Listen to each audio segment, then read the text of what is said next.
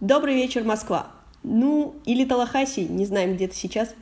С вами подкаст «По волнам нашей памяти» и его неизменные ведущие диджей Кош и Молчаливый Дре.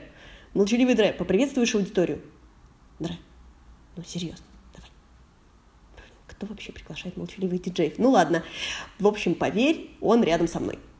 Сегодня мы вспоминаем события, перевернувшие современность, а именно наше знакомство с тобой, с Леной Брандт в раннем девичестве и позднем отрочестве Шапуновой. Сегодня с вами только сенсации, откровения и отчаянный склероз. Сори. Дре, расскажи о том, как ты встретил Лену. Времени прошло не так много, может быть, ты это помнишь получше, чем я. Насколько я помню, встреча была довольно внезапной. Внезапно не то слово. Это было, кажется, года полтора назад – с Аней мы тогда встречались чуть больше двух месяцев, и ровно в тот момент она решила свалить в Индию с Виталиком на три недели и попросила встретить тебя. А, Ань, что ты думала в тот момент, когда планировала эту встречу? Честно, я не очень думала, но думала, что это хорошая возможность познакомить тебя со своей лучшей подругой. А что ты-то думал в этот момент? Ну, у меня на уме было примерно следующее.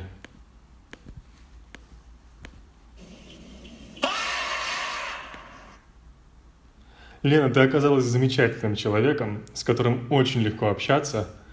Особенно мне понравилась твоя обескураживающая прямота, с которой ты уже тогда называла меня мужем Анны Аркадьевны. На лицо твой пророческий дар. Ну, а булка меня тогда просто очаровала. И наблевала на бинбэк. Кажуш нербактую. Спасибо, Ре. Все проследились.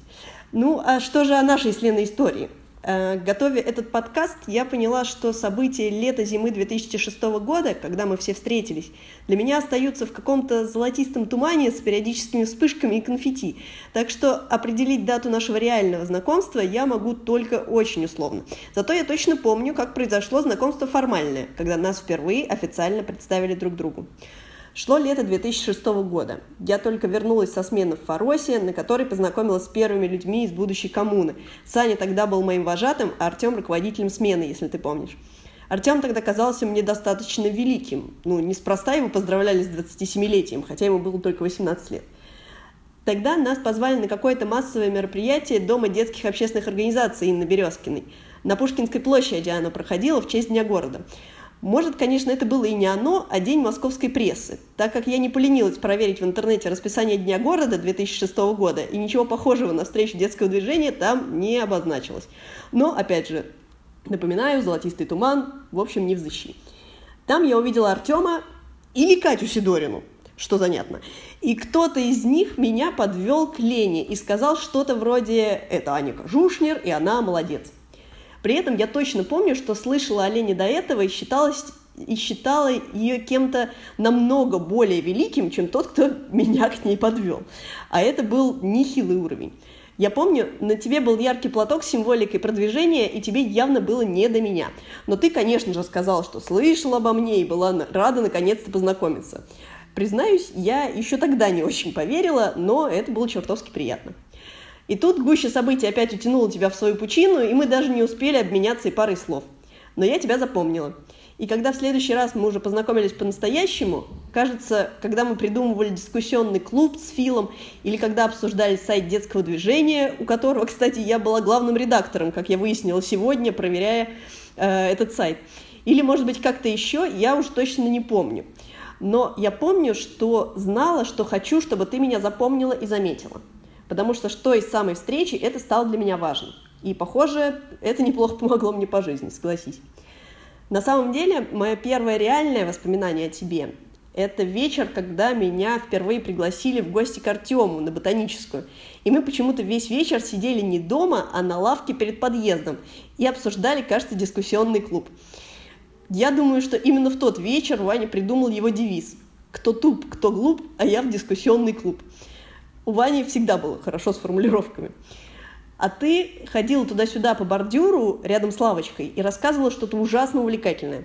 С тех пор я подумала, что мне жутко нравится тебя слушать. И не отказываюсь от этого по сей день. Но так как подкаст должен приносить пользу и новые знания, я не поленилась и узнала, что сегодня происходит с теми действующими лицами, которые больше всего помогли нашему с тобой знакомству. Итак, что же происходило? Точнее, что с ними сейчас.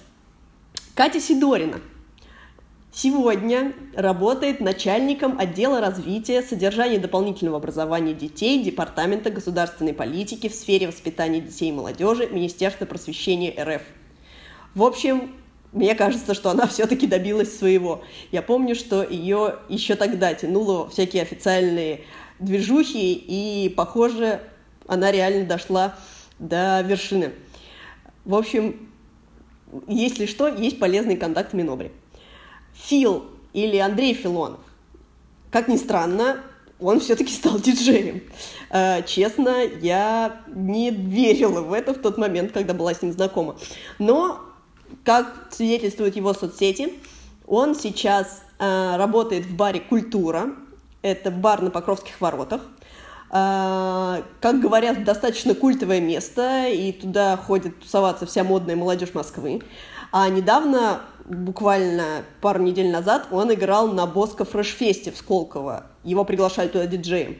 Ну, то есть чувак сделал свое дело и добился успеха. Инна Березкина, в тот момент директор Дома детских общественных организаций. Э, вот ее протречить достаточно сложно было, но что я не узнала, что с 2011 по 2014 год – она была директором Государственного бюджетного учреждения города Москвы «Женский деловой центр». Была председателем его совета директоров. Нехило. Но, судя по всему, в 2014 году ее феминистическая карьера закончилась, и она вернулась на стезю образования. И с декабря 2015 года она является председателем правления э, Московской областной организации Общества знания России.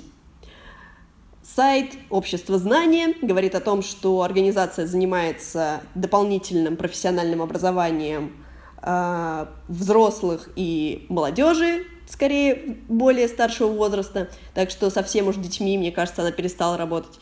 И что самое забавное, в афише мероприятий этого самого общества знания до сих пор фигурирует клуб «Форпост» на улице Хамовнический вал, дом 28. В общем, Инна как ни странно, спустя эти 10 лет все там же, не знаем с теми же. Про Свету Евсееву мне ничего найти не удалось. Но есть у меня впечатление, что она, наверное, и сама так хотела, чтобы про нее ничего не находилось. Ну, это ее право. В общем, всех этих людей, которые были с нами 10 лет назад, да даже больше, нехило разметала по жизни. Она с тобой не разметала. И я жутко этому рада и благодарна за это судьбе. В общем, поздравляю тебя с днем рождения, дорогая. И желаю нам, чтобы куда бы нас ни разметало по миру, для ночных разговоров на лавке у подъезда всегда оставалось время. Люблю тебя очень. С днем рождения. С днем рождения.